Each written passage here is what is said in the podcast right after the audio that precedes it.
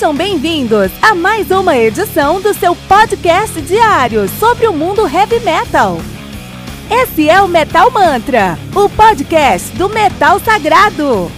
Lembrando que você pode nos mandar suas perguntas, sugestões, críticas, correções, elogios ou quaisquer outros comentários no nosso e-mail metalmantrapodcast@gmail.com.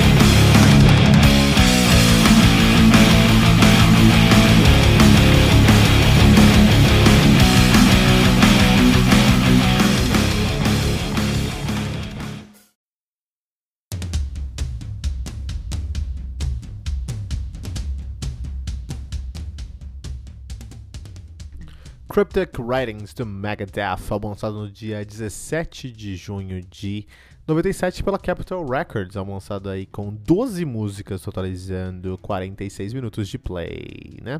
O Megadeth, que faz speed thrash metal, mas atualmente está aí num heavy metal, na atividade de 90, desde 83, são de Los Angeles, na Califórnia, né? É, ficaram nativa de 83 até 2002, pararam em 2002, voltaram em 2004 e estão nativa desde então. Estamos falando hoje. Então, ontem nós falamos aí sobre o Euthanasia e hoje chegamos no Cryptic Writings, o sétimo, sétimo álbum de estúdio dos caras, né? Lançado aí em 97, na época da formação desse álbum. A formação na época do lançamento desse álbum foi Dave Mustaine na guitarra, no vocal e na cítara. Olha aí, David, David Ellefson no baixo e no vocal, no back vocal. Uh, Marty Friedman na guitarra, né, na, na, elétrica e no violão e no backing vocal, e o Nick Menza na bateria e no backing vocal. Esse seria o último disco do Nick Menza com o Megadeth nesse momento, né? Então esse aqui é um álbum muito difícil de ser discutido, porque hum, é interessante, uma, um ponto interessante para você falar sobre aqui, o Cryptic Writings, é que por um lado ele é um álbum que tem muitos erros, mas por outro lado a gente sabe que esses erros foram uh, não só admitidos, como foram é, é, endossados pelo próprio uh, Dave Mustaine posteriormente. Então é um erro se você realmente quis fazer aquilo. Então na verdade é, o Megadeth tomou uma direção uh, por causa de um motivo que a gente vai falar daqui a pouquinho, mas tomou uma direção específica a crítica e o fã considerou um erro, mas no final do dia era o Megadeth fazendo exatamente o que eles queriam fazer. É, isso é um ponto muito interessante para ser discutido aqui. Então vamos falar um pouquinho sobre isso. É, no final de 95, os caras tiveram uma pausa, né? Porque eles tinham feito uma turnê de 11 meses, né? Para uh, promover o Euthanasia. E aí em 95, no final de 95, falou, não, peraí, chega, vamos dar uma descansada aí. O Dave Mustaine, o Dave Mustaine foi tocar num projeto solo dele chamado MD45 que ele tinha lá com onde ele só toca guitarra e ele trouxe aí o Levang do Fear para tocar. É, eles trouxeram o Jimmy DeGrasso para gravar a bateria lá. O Jimmy DeGrasso era o baterista do Alice Cooper, que fez uma turnê ali no Monster of Rock aqui no Brasil, né? Com o Megadeth. Ele falou: puta, traz o Jimmy DeGrasso que funciona legal. É, enquanto isso, o Marty Freeman pegou essa época aí, ele tinha acabado de comprar uma casa em Phoenix, né, no Arizona, tá, se mudaram, então todo mundo tava lá no Arizona agora. E, eles complet... e ele completou seu quarto, o, o quarto álbum solo lá, que saiu também em abril do, de 96, o ano seguinte, isso aqui. Em setembro de 96, os caras foram para Londres, né? Onde eles começaram a trabalhar no próximo álbum. Agora eles sentaram lá e ficaram trabalhando sobre esse álbum, mas eles tinham um produtor diferente. Eles tinham o Bud Prager, que é um cara de Nashville, cara, né? Nashville que é o The Music City, né? Onde você tem aí grandes nomes da música country americana, né? E o Bud Prager, ele deu uma... Ele supervisionou todo o processo de composição desse álbum aí, né? É, com as ideias musicais, com as letras, ele olhou tudo, tudo que tá acontecendo ali, né? E ele mudou o nome de. Ele mudou letra, mudou título de música, mudou muita coisa nesse álbum. Então realmente esse é um álbum que teve dois, três, quatro dedos ali do Bud Prager, né? E o Mustaine até falou sobre isso. Então, isso é um ponto, assim, puta, quem escreveu esse álbum foi o Megadeth com uma grande influência do Bud Prager, né? E aí, isso pode ser um erro para muitos dos fãs do Megadeth, para mim particularmente. Só que aí o Dave Mustaine, depois de um tempo, falou assim: ah, não, sabe?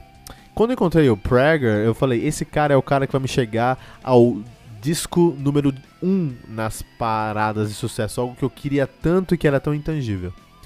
Então ele deixou o Prager uh, mexer no som dele não por fraqueza ou porque simplesmente desistiu.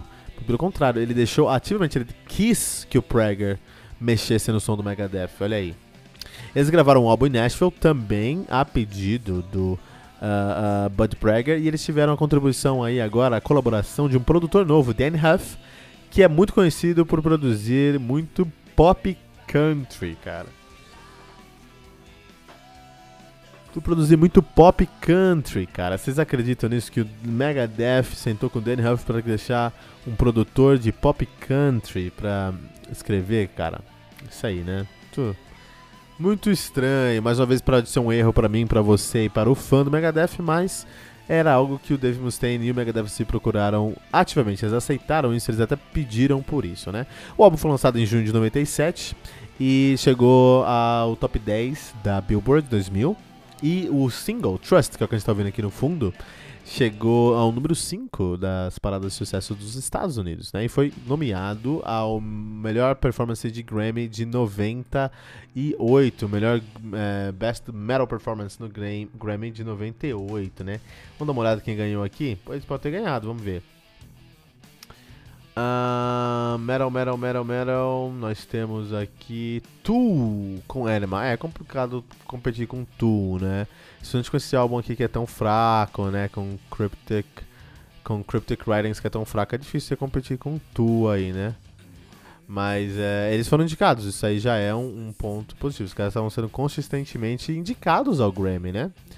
Um, e o álbum, na, pela, pela crítica, foi, foi, foi dividido. Assim. Os cara, muitas gente, muitos críticos falaram: esse álbum aqui é muito inconsistente. Tem hora que quer ser isso, tem hora que quer ser aquilo, e tem hora que é outra coisa, sem querer.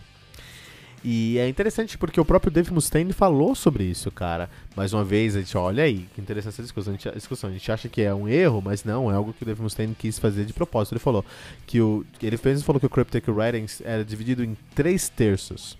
Uma parte era mais é, uma, era mais metal mesmo, mais agressivo, mais rápido mesmo. Uma outra parte já era um som mais orientado pro rádio, aí, por exemplo, que ele tinha feito lá no Euthanasia.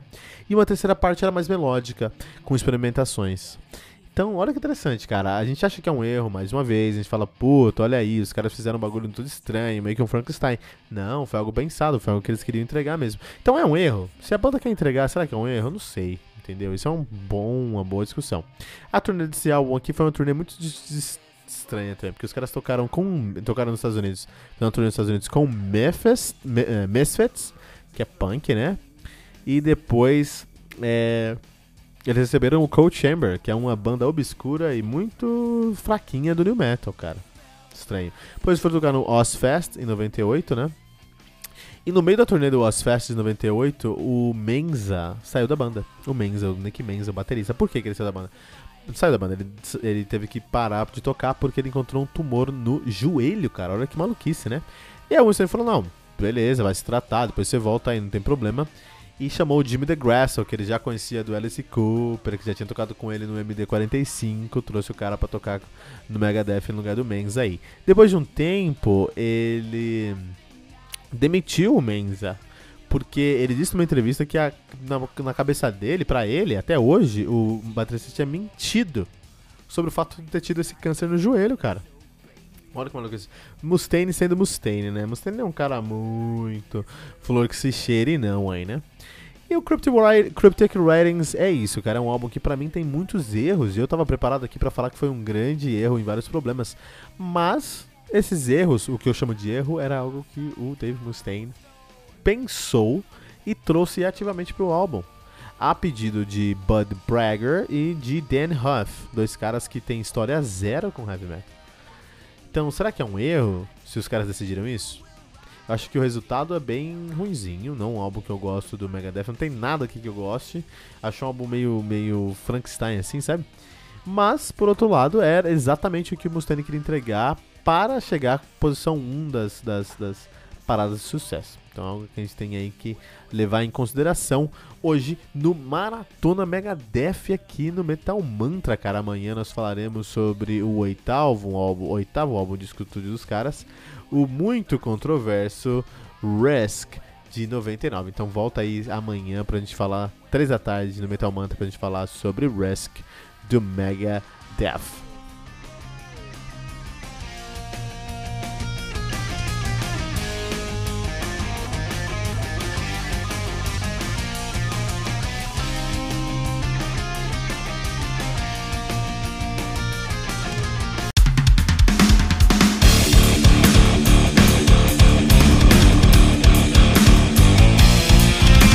Você ouviu mais uma edição Metal Mantra, o podcast do Metal Sagrado. Apresentação: Kilton Fernandes. Não deixe de compartilhar a palavra do metal compartilhando esse episódio, usando a hashtag Metal Mantra.